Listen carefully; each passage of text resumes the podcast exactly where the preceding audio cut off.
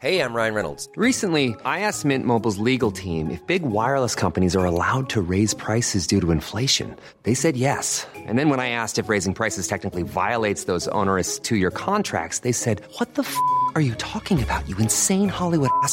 So to recap, we're cutting the price of Mint Unlimited from $30 a month to just $15 a month. Give it a try at mintmobile.com slash switch. $45 upfront for three months plus taxes and fees. Promo rate for new customers for limited time. Unlimited more than 40 gigabytes per month. Slows. Full terms at mintmobile.com.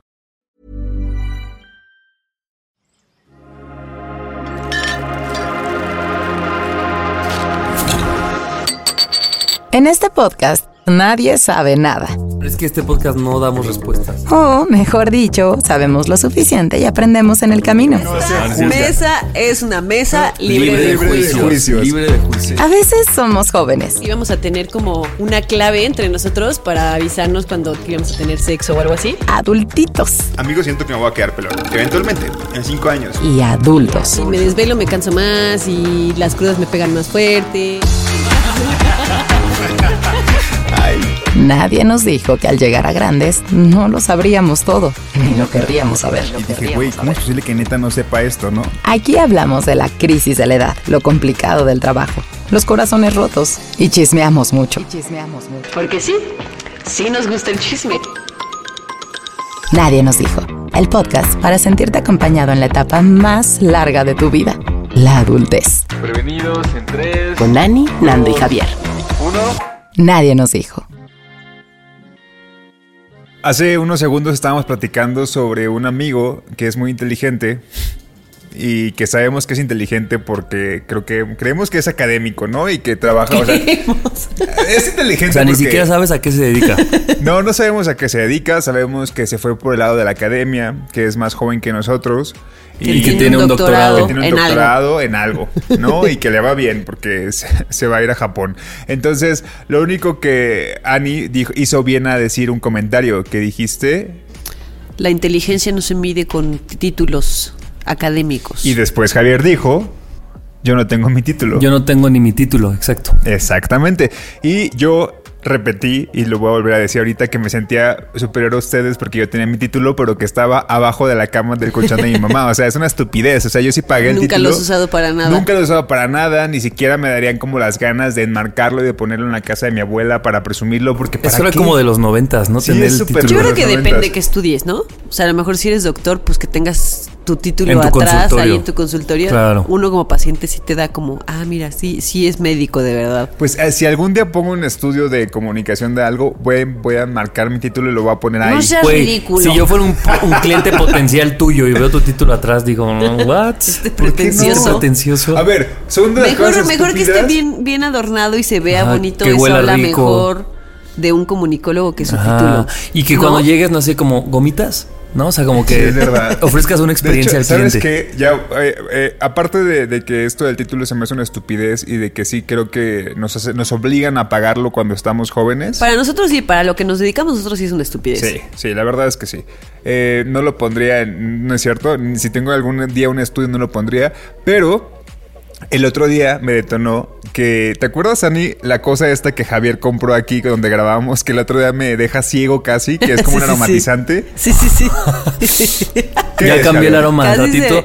Fíjense, en una hora y media se va a activar y van a ver qué rico aroma cambia Bueno, ahora. total, Javier lo puso, no nos avisó y de repente esta madre olía demasiado. Yo le dije a Ani, dije, güey, me siento como irritado los ojos, así como que de verdad los tengo, no sé, siento que es como conjuntivitis, pero estábamos encerrados, ¿no? Estábamos encerrados con esa No, madre a tope. Pero güey. Ani, Ani no lo había visto y Ani dice, es que creo que alguien se puso mucho perfume.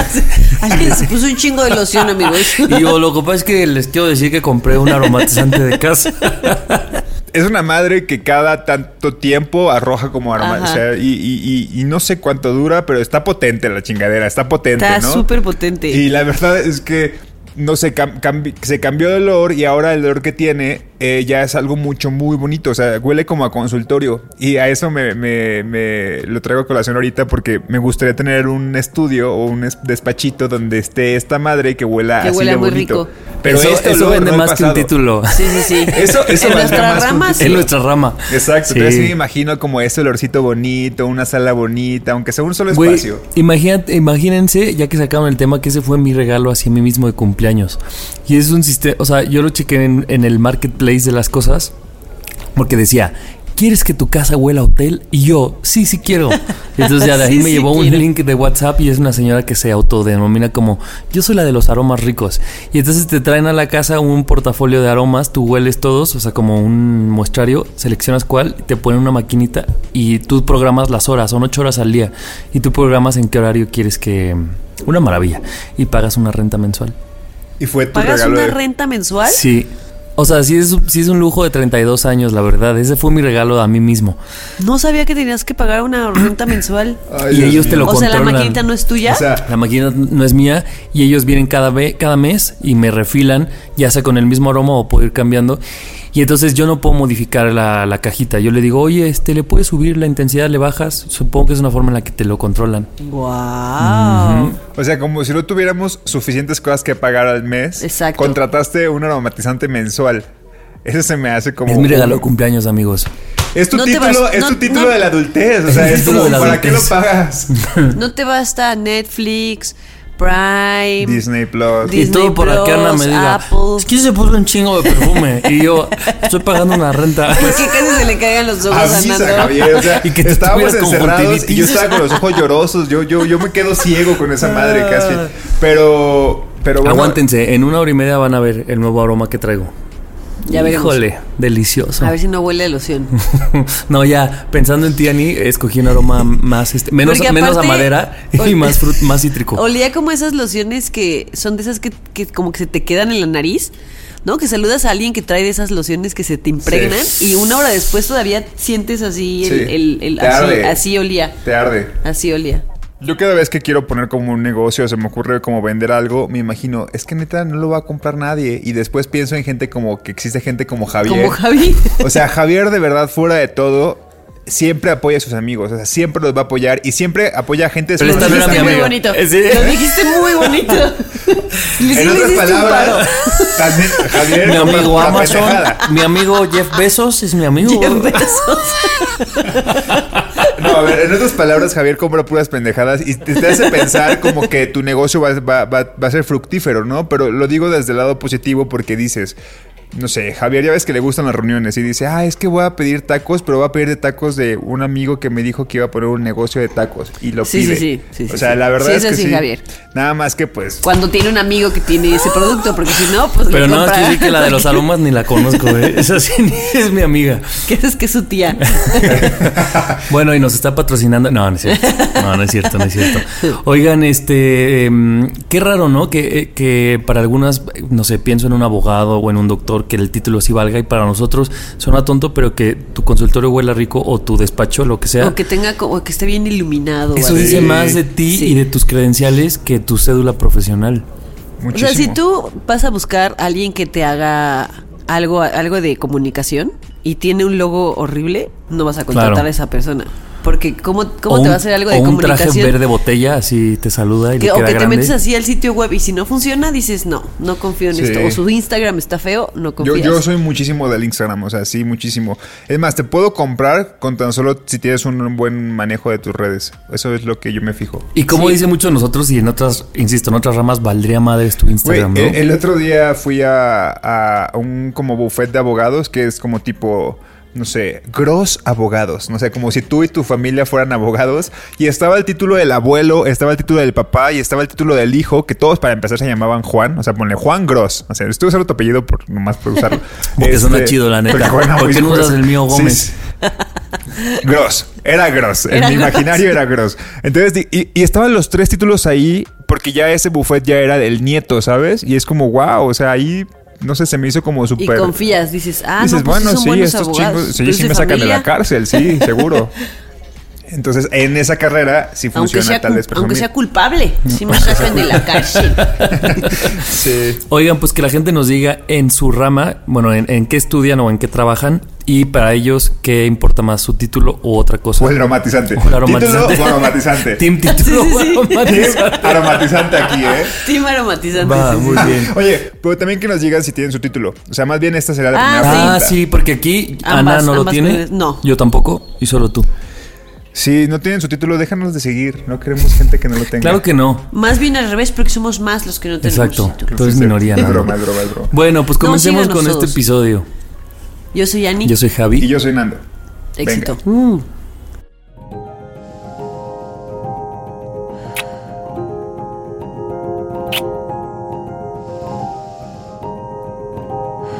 Nadie nos dijo que las ganas nos quitarían la pena. Nadie nos dijo. Oigan, pues mi tema de este, de este episodio lo saqué de un libro, pero no me pregunten de cuál porque solo le tomé una foto a la página y tontamente no puse el libro porque luego la gente se que dice como, ah, ¿de, de dónde es? Pues no, se las debo. Lo voy a investigar porque tengo el número de la página. Voy a buscar en los últimos libros. Pero el texto dice así. Había una forma mucho más fácil de hacer esto, Javier. Al cabo de casi 10 horas de estar acostada, sigue ahí porque está deprimida o porque está acostada con los ojos abiertos. Es algo que supuestamente hace la gente deprimida y de hecho ella se ha declarado en depresión. ¿Cuál será el paso siguiente? Beber, fumar un cigarrillo tras otro en una terraza contemplando los tejados de la ciudad con los ojos apagados. ¿Dónde está la línea divisoria entre lo que hacemos por necesidad interior y lo que solo es la magra versión de una ceremonia cualquiera por cuyo intermedio definimos lo que sentimos. En realidad, ¿cuántas personas lloran en las bodas o gritan de frustración o echan la cabeza hacia atrás cuando se ríen o agarran el rostro de su pareja cuando la besan porque algo en su interior las lleva a hacerlo? ¿Y cuántas lo hacen porque así se hacen las cosas? Y este extracto me hizo justamente cuestionarme cuántas cosas de las que hacemos o como cuántas em, formas en las que reaccionamos no ante cuando, cuando creemos o cuando estamos enamorados, enojados, tristes, son realmente aprendidas, ¿no? Como de películas o de... Es que así se, se enoja. Como de un ritual de cómo tienen que ser las cosas, ¿no? Exacto. Y me puse a pensar, porque justamente aquí en el libro decía, bueno, es que tal vez hasta el besar es aprendido, ¿no? O sea, es como, ¿de qué manera tengo que besar o tengo que agarrarle la cara a la persona amada para que se sienta amada? ¿Qué tanto lo hacemos como algo que nos nace o como un mecanismo que ya tenemos ahí bien metido? No sé, ¿ustedes qué piensan de eso? Yo creo que sí hay cosas que son aprendidas, ¿no? Como de así vi en las películas que uno se deprime, entonces así me deprimo. Yo la verdad sí, te- ahorita que estabas este, justo hablando de estos ejemplos, sí, sí me acuerdo que cuando estaba yo más este, adolescente, Ajá. cuando ¿Más? terminaba con... al- más dije más adolescente. Porque todavía andamos teenagers. De repente se me sale lo lo adolescente. Este, ya no sé qué iba a decir. Ah, eh, me acuerdo cuando estaba adolescente que si, pues, no sé si, si terminaba una relación o algo así, literal decía como, pues ahora viene este ritual de Drama. la de, de drama y de depresión de corté con alguien, ¿no? Y era sentarme en mi cuarto a llorar y, y tirarme hacia el piso. Y era una cosa de. Yo me estaba haciendo mi drama porque se supone que así tiene que ser, ¿no? O sea, sí lo recuerdo de, de estar así en la alfombra de mi, de mi cuarto poniendo música súper triste, abrazando Cumpliendo la con el foto, manual. cumpliendo con el manual de cómo debo de deprimirme después de que me mandaron a la chingada, ¿no? Y sí tengo, no sé, tendría yo que, que analizar un poco cómo me comporto hoy en día para darme cuenta si es algo aprendido o no. Pero sí, sí tengo así recuerdos muy, muy, muy específicos de decir como así se tienen que hacer las cosas, así las voy a hacer. Yo tengo, ¿sabes cuál? Claro, los berrinches o como mis enojos. Siento que sí venían. O sea, sí, en algún momento sí he identificado que yo, una parte de mí decía, esto así, así tienes que mostrarte enojado. O sea, como que ni siquiera me da. Y, y tampoco te puedo decir cuál hubiera sido mi forma natural de estar enojado. Como que ni siquiera me permito preguntar hasta allá, simplemente es, estás enojado, lo que te toque es hacer estas cosas, ¿no? Ponerte Pues hay- más, hay- más rígido. Hay una escena que ya se volvió como puerta. Un meme de, de historia de un, matrimo- de un matrimonio, que esta, es esta película con Scarlett Johansson y Adam Driver. Adam Driver. Mm. Este...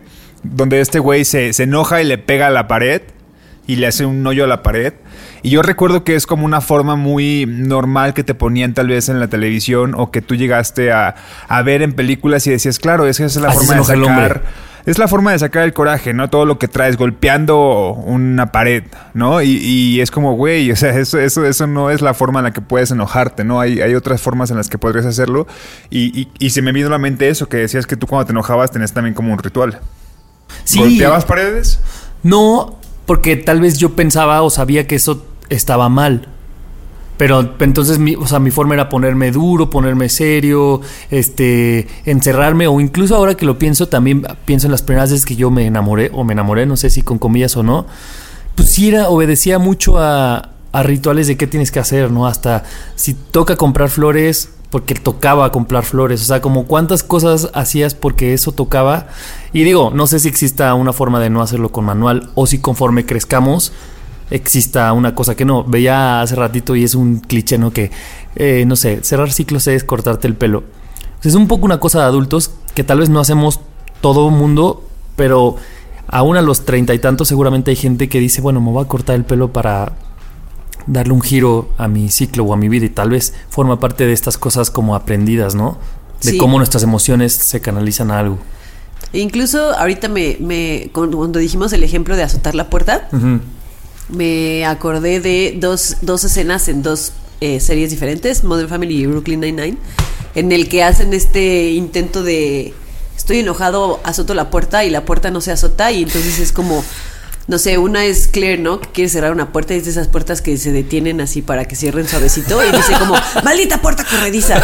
Y luego así es Jake Peralta que quiere azotar una puerta y se- la puerta se estampa con una caja y no cierra. Y entonces él dice como, "Es- azoté la puerta, quiero que sepan todos que azoté la puerta, ¿no? Y pues sí, son Claro. cosas como de, el azotar la puerta es para que los demás se enteren Sí. que estás enojado.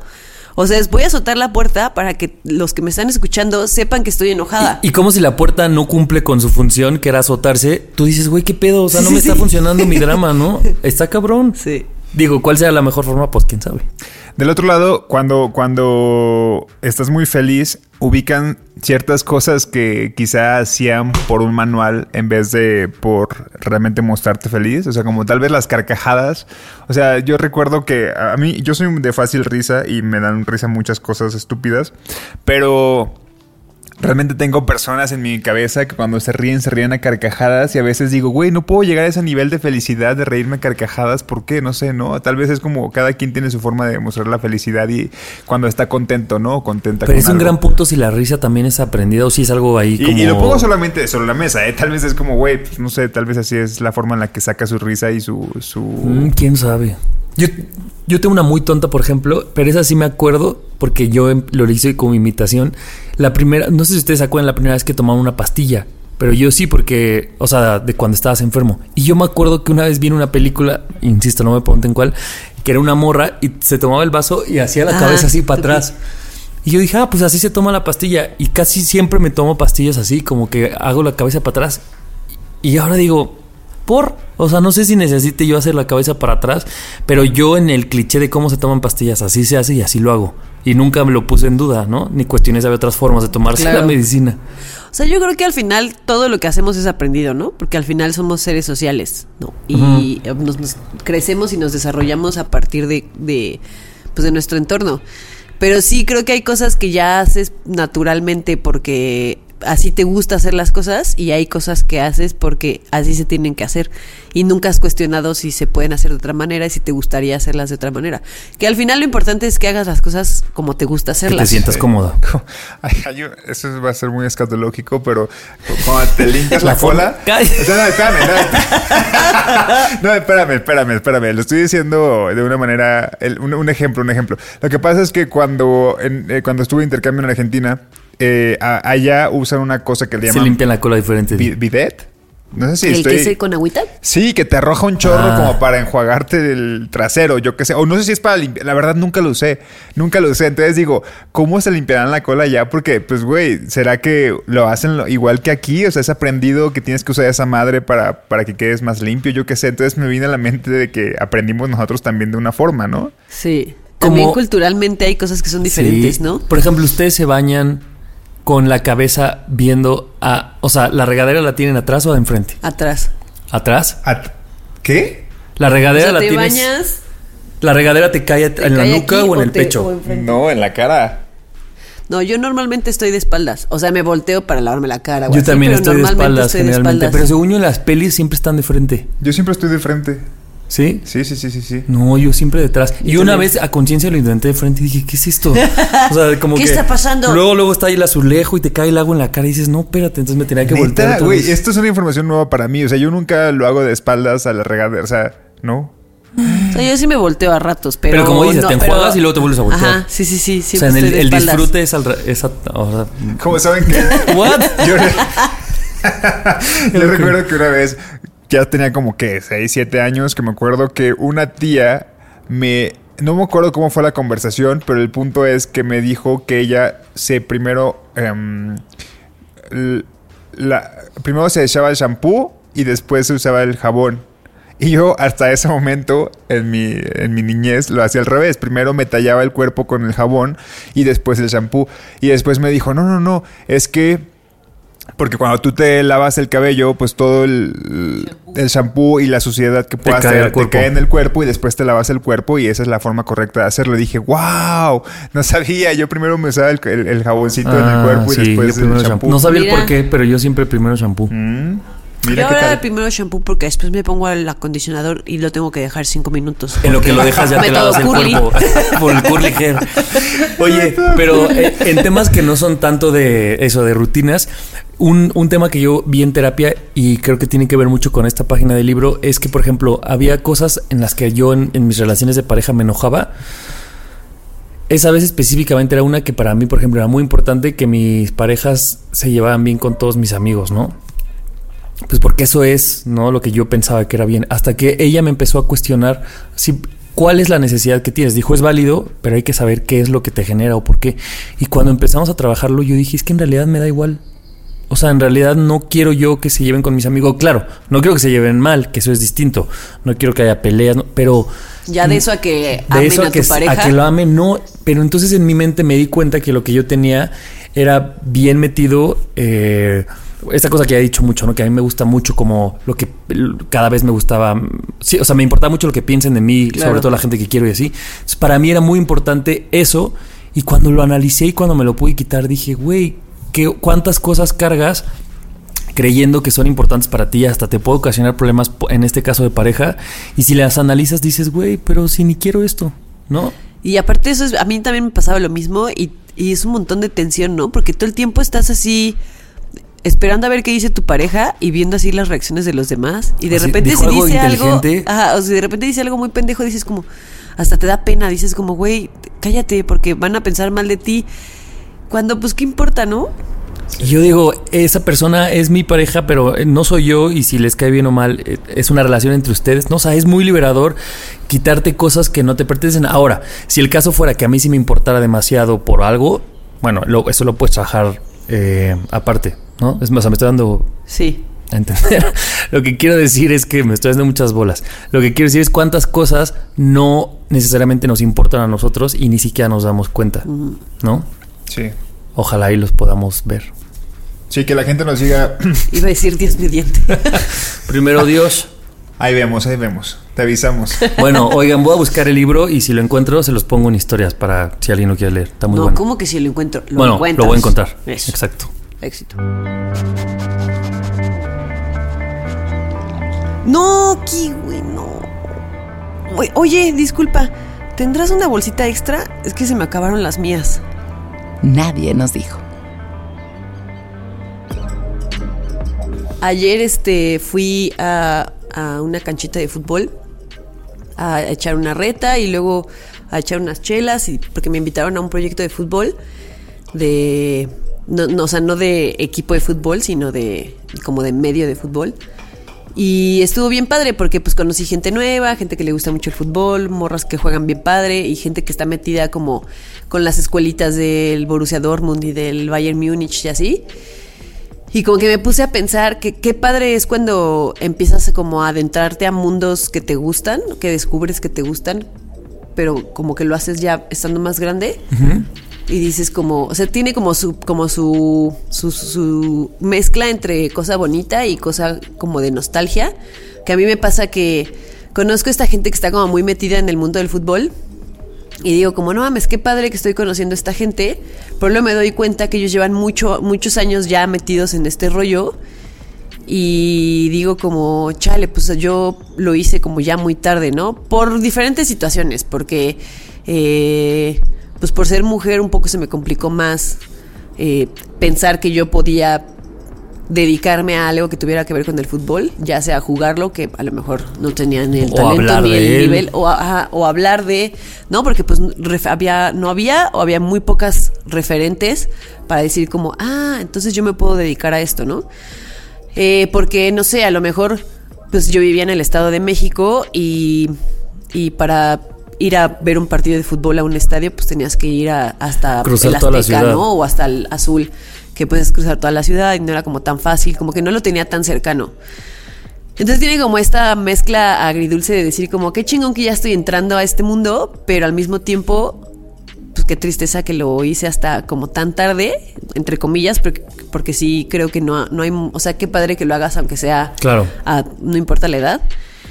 Pero, o sea, es como bien padre darme cuenta que estoy conociendo gente que está muy metida en esas cosas y estoy como abriendo un mundo nuevo que yo no sabía que existía. Y no sé si a ustedes le- les, ha pasado con algo que de repente descubren algo que les gusta mucho y te das cuenta que detrás de eso que tú pensabas que era algo chiquitito hay como todo un mundo de cosas que no sabías y no conocías que existía, ¿no? Esto me pasó, por ejemplo, con el fútbol y también hace algunos años con, con la danza.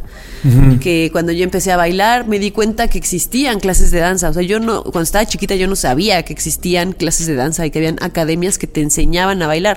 Siempre me gustó bailar y no sé si tú te acuerdas que luego nos juntábamos a hacer como nuestras coreografías y presentábamos en los festivales en la escuela nuestras coreografías o este la hermana de una amiga también nos ponía coreografías y bailábamos y así, pero yo no sabía que existía un mundo en el que habían clases y había te podías dedicar a eso. Y, Y gente existía que una igual que tú carrera. le gustaba de ta- de esa exactamente y que ¿no? podías ir a un establecimiento que tenía espejos en el que te ponían coreografías y te enseñaban a bailar y que había gente que había hecho una carrera. O sea como que se te abren mundos que no tenías ni idea de que existían y que como que es como "Ah, no mames que existe eso y no sé si a ustedes les ha pasado. Sí, bueno, a mí me pasó en algún punto con la impro, cuando, cuando llegué aquí a Ciudad de México, que yo, yo me mudé y pues no conocía a nadie, ¿no? Entonces yo, yo venía a hacer teatro en Colima y dije, quiero, quiero como conocer a gente haciendo teatro, ¿no? O sea, y comencé a buscar como escuelas y, y- y evidentemente ya, ves, ya, ya había elegido como de, no me voy a dedicar a esto, pero quiero que sea un hobby, ¿no? Y de repente ya ves el algoritmo te aparece como de, este, tal vez también buscas impro, ¿no? Y yo alguna vez había hecho como escenas improvisadas, que no es para nada la técnica que ahorita ya conozco. Pero dije, bueno, voy a intentarle. Y ahí, ahí comencé como a conocer a personas que se dedicaban completamente a la improvisación, ¿no? Que es el, el hecho de, de hay una técnica y esta técnica, incluso hay escuelas que te enseñan la, la improvisación, ¿no? O eso no escuelas cómo como saber de- que hay técnicas Ajá, de eso no Claro. y técnicas técnicas, o sea, hay, hay, hay torneos, por ejemplo, de impro, hay, hay shows solamente de impro, y que no estás hablando de teatro como tal, sino de escenas cortas que son, o formatos, hay formatos de impro, ¿no? Y decía, wow, todo esto es un mundo nuevo, ¿no? Y también estaba chido como el hecho de decir, lo voy a tomar hasta el momento en el que yo me sienta a gusto con lo que estoy haciendo, ¿no? O sea, porque de repente también ocupas mucha, mucho compromiso, ¿no? Yo creo que cuando tú te metiste a hacerlo de danza o a estudiar algo de, de- de baile, dijiste, es que esto es lo más que yo puedo entregarle a esto, porque le estoy entregando también a otras cosas, ¿no? Estoy entregándole a mi carrera, estoy trabajando, estoy haciendo estos proyectos. Y ahora este es lo que yo le puedo dedicar, ¿no? Entonces también como que me gusta mucho el hecho de hasta aquí puedo llegar con la impro, Y pero no te sientes mal. no me siento mal y voy a ser, de la- o sea, y quiero ser como una persona que lo haga bien, ¿no? O sea, no me voy a dedicar a esto, jamás voy a dar quizás shows como la Improlucha, que son unos chingones todos que aparecen ahí. Me gusta mucho ir a verlo y me gusta mucho como hacer shows, pero como, como en petit, ¿no? Así como lo estoy aprendiendo, no soy un máster en esto y me gusta mucho como entrarle. Y, y eso, o sea, creo que la impro la descubrí hasta que llegué a Ciudad de México y me di cuenta que que es como algo algo que incluso te funciona en otros aspectos de tu vida y como todo lo que desarrollas ahí y todo lo que es un mundillo es como el mundillo del CrossFit que de repente hay competencias. Lo digo porque también somos como promo- promo- promotores de la impro, ¿no? Que, que todo el tiempo estamos hablando de eso. Pero creo que, creo que es algo que me parece muy, muy, muy parecido a ti, Ani. Hasta que llegué a Ciudad de México me di cuenta que existía este mundo y qué chido entrarle. También tiene que ver, creo que un poco lo geográfico, ¿no? Sí. O sea, en, un- en una Sí, ciudad la como la sí. CDMX que todo pasa, estas cosas pueden existir, Claro. pero no sé si en todas las ciudades puede existir. A mí, por ejemplo, eh, esto que dices, Dani, me, me tocó en mi trabajo. Yo siempre quería ser locutor, pero en mi mente un locutor era alguien que tenía un programa de radio, ¿no? Y nada más. Y nada ¿no? más. Eso era locutor. Entonces yo decía, no mames, yo, quiero- yo quiero ser locutor. Y pues lo intenté, lo intenté, lo intenté y nunca pude. Era como muy difícil entrar, este, como te pedían muchos, contact- muchos contactos, etcétera. Y una vez, este, me topé con, ah, pues con Arlet, que es la voz de las cortinillas de Nadie nos dijo. La imagen, la voz auditiva. La voz auditiva y es como así mi madrina en todo este mundo y ella me explicó, o sea, yo no sabía lo que era lo- la locución comercial, que es para la gente que no lo sepa, pues a lo que yo me dedico que es ponerle la voz a anuncios. y eso era para mí un mundo completamente nuevo y cuando lo empecé a hacer ahorita ya llevo como 5 o 6 años ahí, pero al principio para mí todo era como, güey, ¿cómo? O sea, ¿te pagan por esto? ¿Existe un trabajo en el que haces la voz de un anuncio? Y no sabes ni siquiera cómo presentarte, ¿no? O sea, a mí Arlet me tuvo que enseñar desde, mira, así a este correo y le vas a decir esto. Y esta va a ser la forma en la que vas a mandar los castings. Y cuando te los quedes, tienes que mandar, o sea, yo en pañales a mis 24 años. Y es bien raro, ¿no? Sentirte, en, o sea, ya grande, pues, eh, como sumamente nuevo o indefenso en, en ciertos lugares. Y también me gusta mucho en la locución, creo que una vez ya lo hablé en, en un episodio, cómo ya luego tú te vuelves esa persona que le ayudas a A alguien, alguien más. a entrar a ese mundo. Me, me pasó una vez que alguien tenía muchas ganas de entrar y yo dije, no, ahora yo voy a hacer la Arlet y yo te voy a pasar todos los contactos y te voy a decir paso a paso qué es lo que tienes que hacer. Que hay que decir que no mucha gente es lo hace, ¿no? No. Porque hay gente que es muy Porque es envidiosa de como, sus eh, va a burbujas. ser mi competencia o Claro, entonces exacto. son mi- mis cosas, ¿no? Pero, pero sí, a mí me pasó en eso, que ahora es a lo que me dedico y, y fue bien, pues sí, es agridulce como dices, porque luego yo pensaba, no mames, si yo esto lo hubiera conocido a los 18, pues tal vez, según en mi mente yo estaría en otro lugar. Probablemente hasta me hubiera hartado y no lo hubiera intentado, no sé. Pero, pero sí es un sabor agridulce, Sí. ¿no? ¿Ustedes creen que ahora, pues con el internet y con los algoritmos y cosas así, para los chavos sea más fácil que estos mundos se les abran desde, desde más chicos? Porque, o sea, yo pienso, si yo hubiera tenido redes sociales siendo niña y en algún punto me hubiera metido a buscar bailarinas o así, pues mi- el algoritmo me hubiera empezado a mostrar estudios de danza o cosas así y a lo mejor me hubiera podido enterar Claro. más chica que existían estos mundos. ¿Creen que ahora los, Sí. al- para los chavos sea más fácil Seguro. que se les abran mundos estando más chicos? Porque es, es más fácil encontrar la información, ¿no? Sí, eso. O sea, yo creo que desde el hecho en el que puedes buscar y encontrar un montón de información, eso, ahí se te abre el mundo, ¿no? Desde lo visual. O sea, tal vez tú veías las cosas que en la televisión. Sí. O sea, tú veías los shows, tal vez. Claro, medio tres canales que te tú daban esa información. En MTV veías bailarines. Ahora la gente puede ver en YouTube y son gente, este, son personas que son como de su edad o que viven en lugares pequeños. O sea, y creo que también dentro de esto, incluso la pandemia creo que pudo haber dicho... Eso es a lo que yo iba. hecho, hecho algo, algo a favor, ¿no? O sea, el otro día, sentido. antier, una amiga me decía, oye, este, ¿no conocen una escuela donde puedas estudiar como en la imagen pública? O sea, yo quiero, así, no dijo imagen pública, ¿no? Dijo, la imagen yo quiero eh, como asesorar a, a- a- personas importantes. Ajá, quiero a personas importantes de que se visten de la verga y les quiero ayudar porque ella estudió diseño de modas.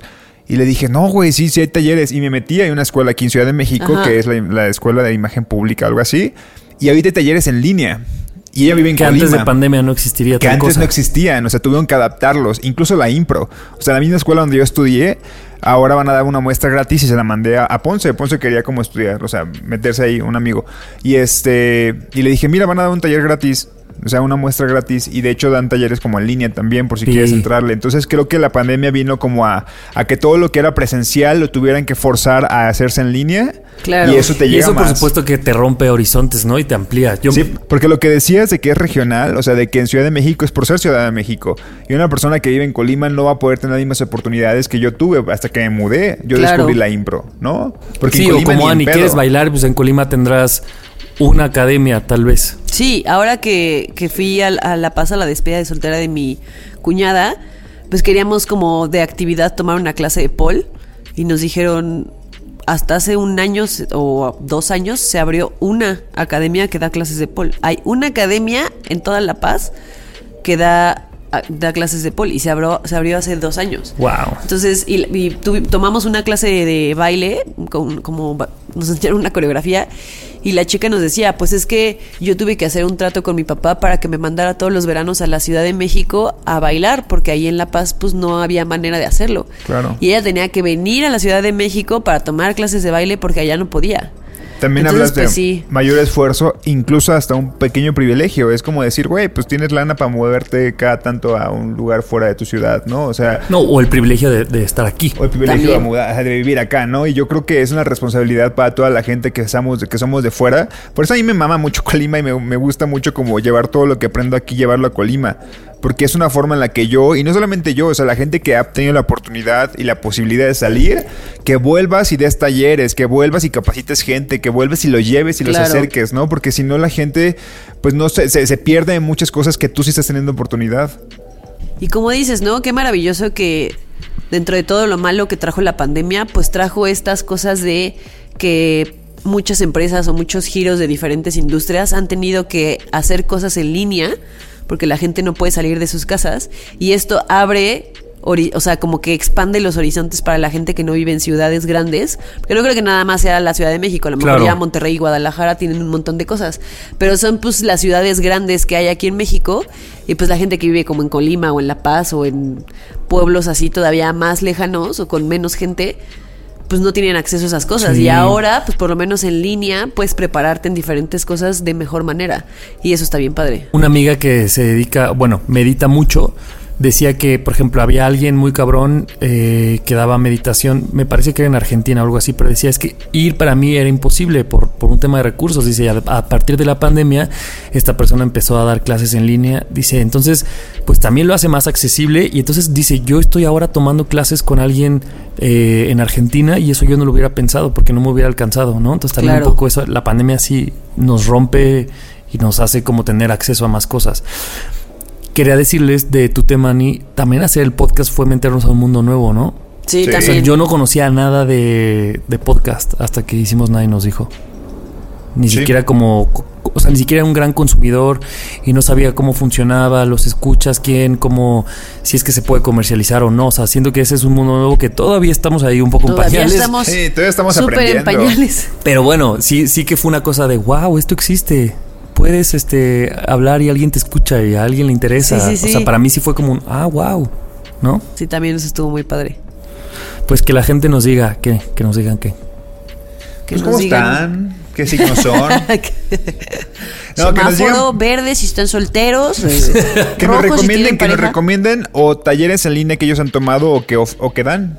O sea, puede ser como de, no mames, yo tomé esto de, este, cómo, no sé, conocer Excel o aprender de Excel, no sé, algo. Aburrido. Algo, algo muy, no, este, ¿Y algo. en dónde lo tomaron? algo muy random. bueno, Exactamente, para que nos recomienden talleres en línea. Va, Va, me encanta. Venga, pues. Hi, I'm Daniel, founder of Pretty Litter. Did you know cats tend to hide symptoms of sickness and pain? I learned this the hard way after losing my cat, Gingy. So I created Pretty Litter, a health monitoring litter that helps detect early signs of illness by changing colors, saving you money and potentially your cat's life. Pretty Litter is veterinarian developed, and it's the easiest way to keep tabs on your fur baby's health right at home. Go to prettylitter.com and use code ACAST for 20% off your first order and a free cat toy. Terms and conditions apply. See site for details. Serían 1,245 pesos. ¿Por estas tres cosas? Nadie nos dijo.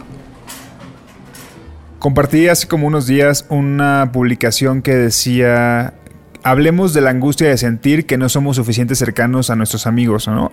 Y es un... eh, entonces, es una publicación que te explicaba cómo a veces nos distanciamos de nuestros amigos porque no somos lo suficientemente como capaces, maduros, como de hablar y decir, oye, siento que estamos alejándonos, ¿no? Y te daba como ejemplos de que cuando crecemos nos enseñan como a cuidar, como a regar las relaciones que tenemos con nuestra pareja y con nuestra familia.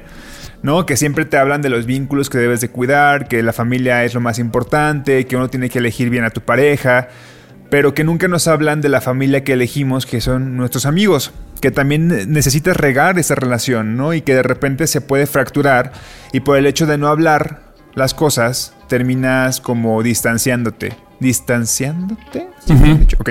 Entonces me hizo mucho sentido porque, pues no sé, sobre todo ahora que estoy a distancia de mis amigos de Colima, me pongo a pensar, a veces me llega como la idea en mi cabeza de, no sé si me estoy comunicando lo suficiente con ellos, ¿no?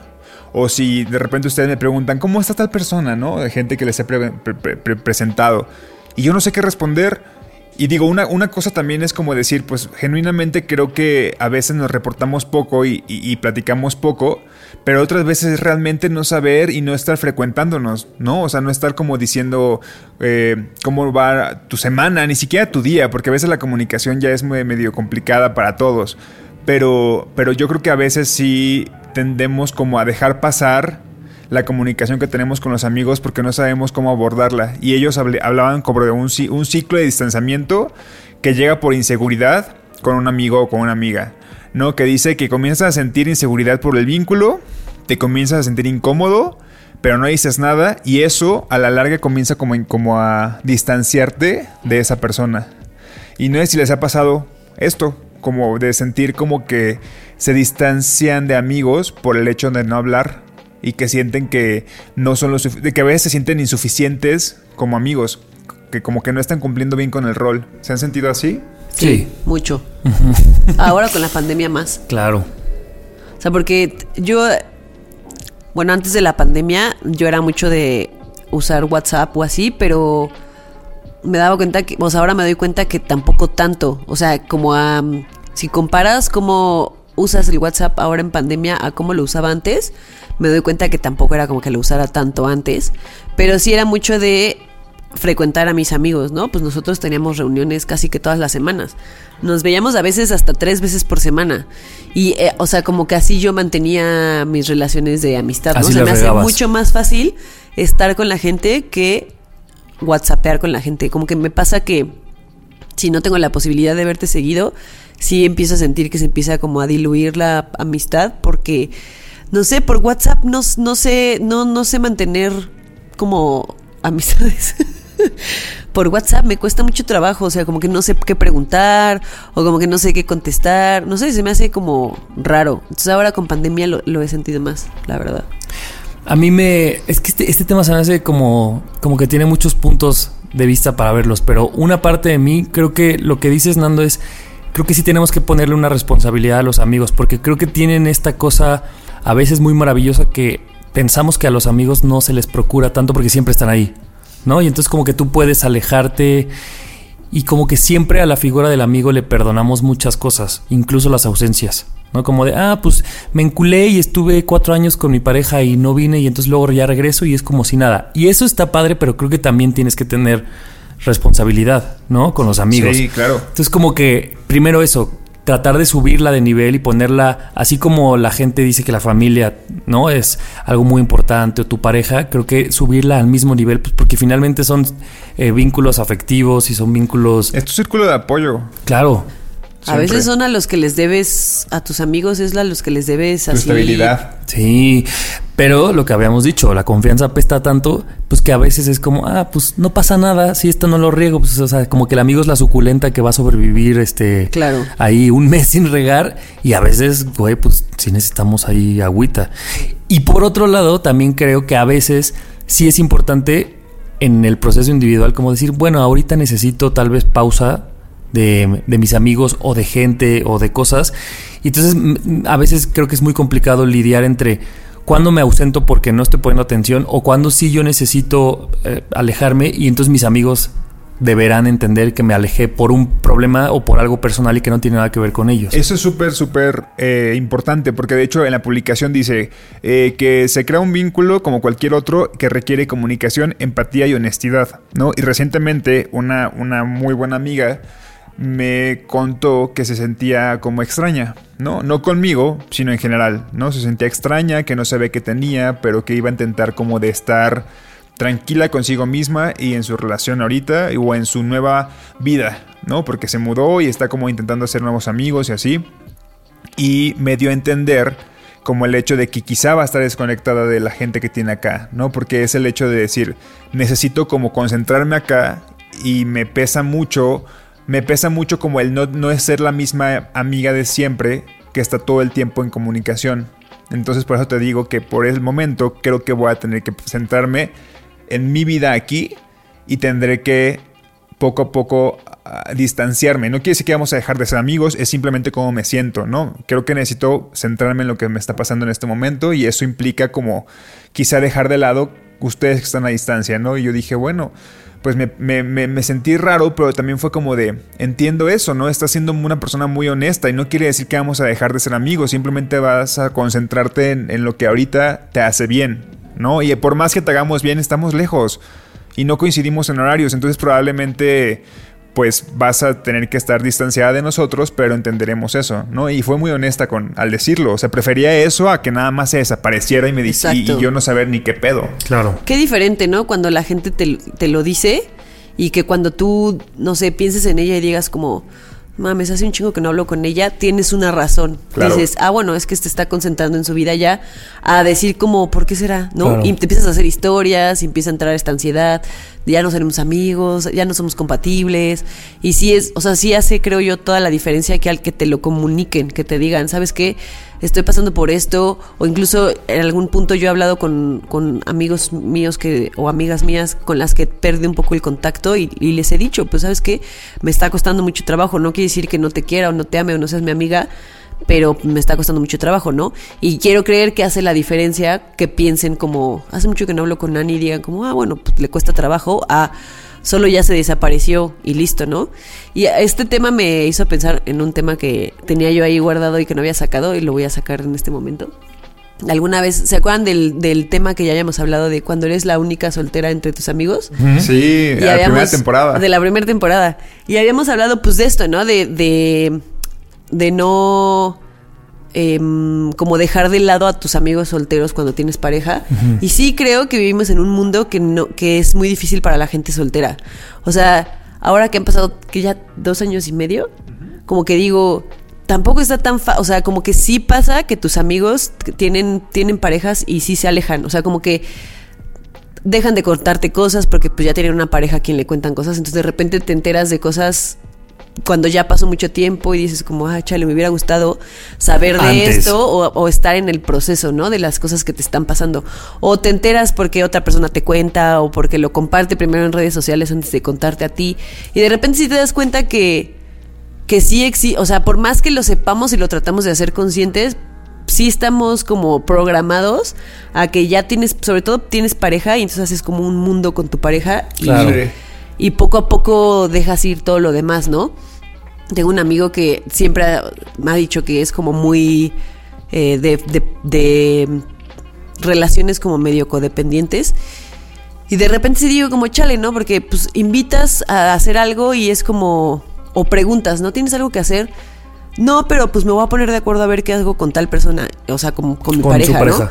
Y yo de, ah, pues tengo este plan, pues vamos. Pues déjame veo con ella y te aviso, ¿no?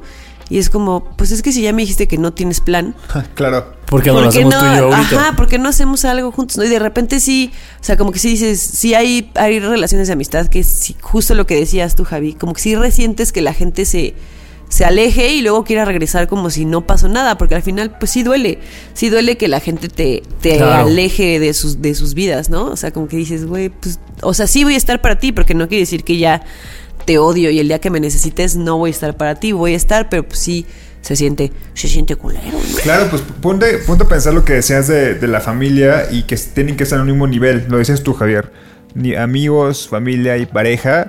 Porque al fin de cuentas, imagínate que le hicieras eso a tu familia. O sea, que nada más te alejaras sin decir nada, güey. Es como de. Tu familia los resentiría cabrón también. Y, y, por ejemplo, ahorita hace cuánto que ya no vivimos en casa con los papás, ¿no? No quiere decir que, que, que bueno, quizá con, los, con la mamá y el papá son un vínculo incluso aún más fuerte. Pero me pongo a pensar en que de repente creas ya más vida con tus amigos que con tu misma familia compartiendo cosas, ¿no? Porque a veces ni siquiera los ves tanto. ¿No? Y el hecho de alejarte de abruptamente, como dices tú, Ani, pues sí les iba a pesar. O sea, ¿por qué pensaríamos que no? Si es una persona que está incluso más presente que tu familia. Claro. Físicamente, ¿no? Y, y creo que sí hacemos como el esfuerzo de ir a ver a la familia, ¿no? Eso es que allá iba mi dices, punto. voy a, voy a apartar. No, este fin de semana no puedo porque voy a ir a ver a mis papás. A veces te dices, porque tengo que ir a ver a mis Claro. papás. Sí. Y, y vas porque necesitas, o sea, hacer como un, un, un checkout de Un pase de check-in, lista. checkout, ajá, sí, sí, sí, con la familia. Pues eso también deberíamos hacer con los amigos. Es que es lo que siento, o sea, igual, si ponemos a esta Santísima Trinidad, que está tu familia, tu pareja y tus amigos como esas esferas, como que siento que a la pareja, eh, pues como que la procuras porque más es tu vínculo, ¿no? El más cercano. La familia, como que hay un tema ahí de, de que debes de reportarte. Y siento que, insisto, los amigos forman este como comodín que, ay, no pasa nada. Pero a mí me pasa y yo sí hice un ejercicio de, por ejemplo, a mí Luego hay veces que le marco a mis papás porque sé que ya pasó mucho tiempo que no les he marcado. Y no es porque tenga algo que contarles, la verdad. Es como, bueno, voy a ver cómo están porque, como dices tú, Ani, porque tienes que un poco.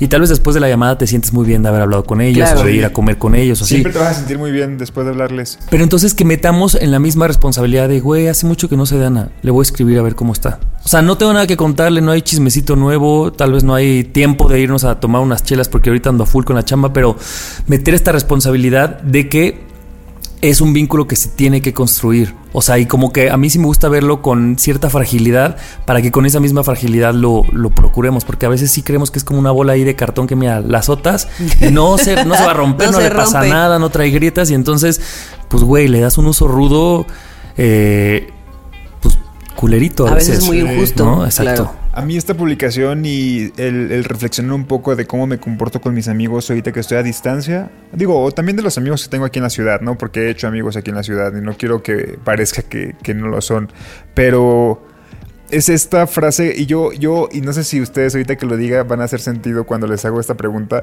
pero yo siempre tiendo como a, a preguntarles a los demás o a yo referirme a, a ciertas personas en particular como mis mejores amigos.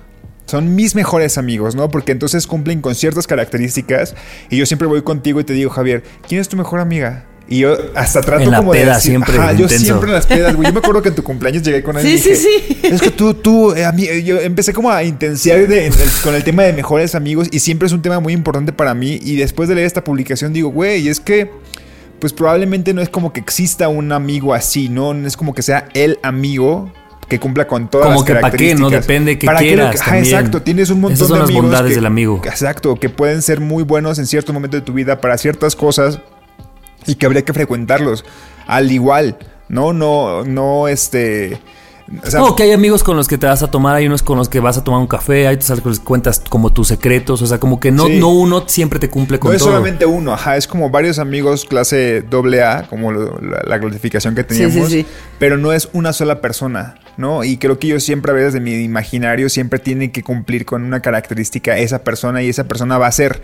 Y creo que ya a estas alturas lo pongo a pensar y digo, güey, no, no es un mejor amigo, no es una mejor amiga, ¿no? Son varios amigos muy cercanos que hay que frecuentar y que merecen la misma atención porque son importantes, ¿no? Claro. Eso. Creo que sí, eso. Porque yo siempre, siempre en la peda digo, ay, güey, ¿por qué sacas esta conversación, Nando? ¿A, mí- a ti qué te interesa de que Por eso- mala copa. Por mala copa, güey. La verdad, por mala copa, por no de Nandos. otra. Ay, por. Por crear polémica.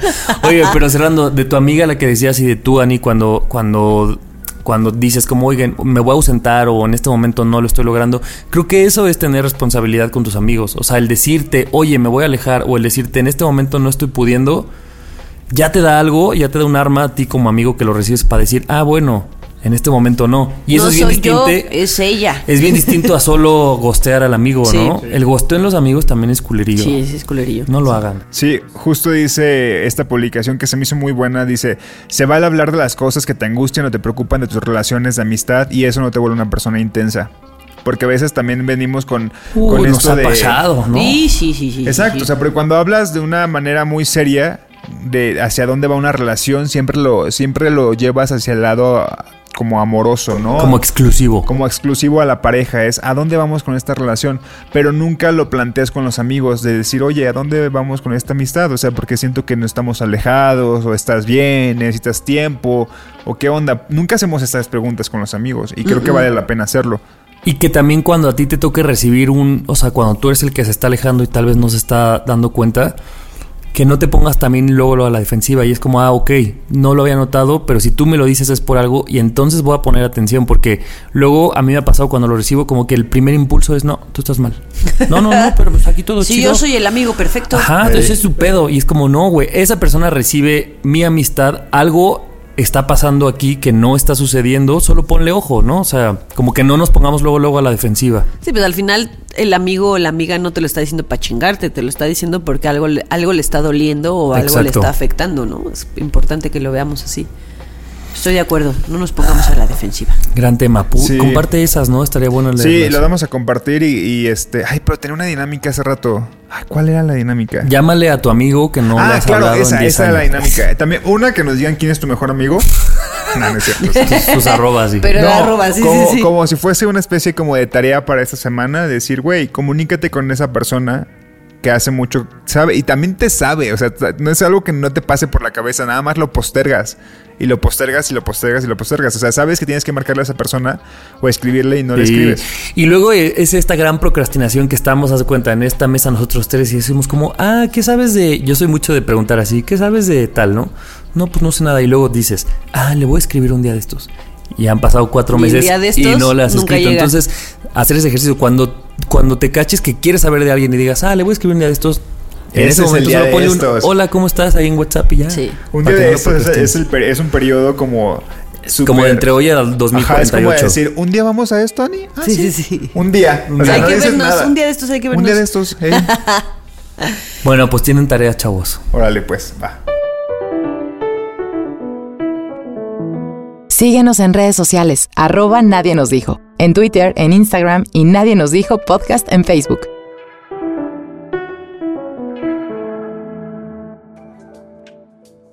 Nadie nos dijo que es necesario revisar cuáles de nuestras expresiones son aprendidas y si las queremos o no. Nadie nos dijo que a veces reaccionamos para que los demás lo noten más que porque sea algo sincero o auténtico. ¡Pum! Nadie nos dijo que tal vez no existe un manual a seguir respecto a cómo expresar verdaderamente nuestras emociones.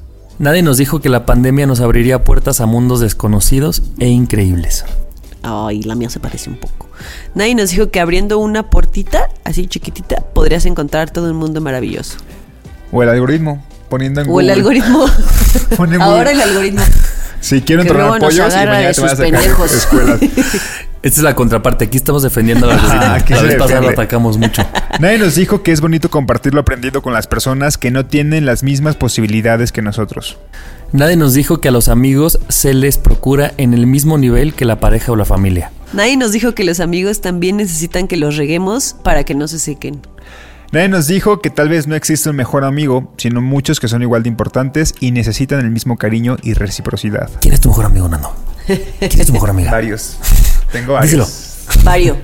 Vario amigo, varia amiga. Ahorita muy consciente, muy consciente, pero un día que esté pedo, pregúntame. Pero tres jeans. Sí, lo Después- grabamos, lo grabamos para, que- para ponerlo en ridículo. En evidencia con sus demás amigos. Oigan, gran programa. Oigan, muy reflexivo el programa, Eso ¿no? digo yo. Andamos muy, profundos. Muy profundo. Es como esos programas que sí le puedo mandar a mi mamá. ¿No? Así como. Así como, mira, sí digo cosas profundas. Eh, No solo decimos verga. ¿eh?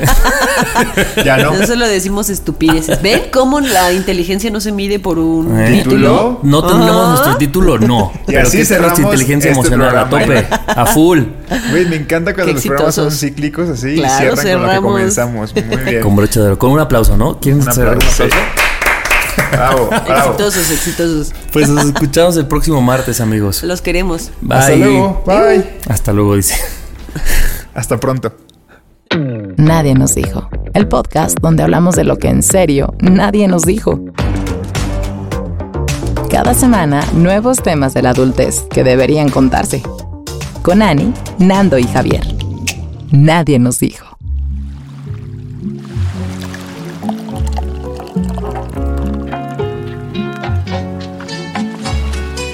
Este programa es producido por Malpasito. Lo encuentras en Instagram como arroba malpasito, productora de podcast.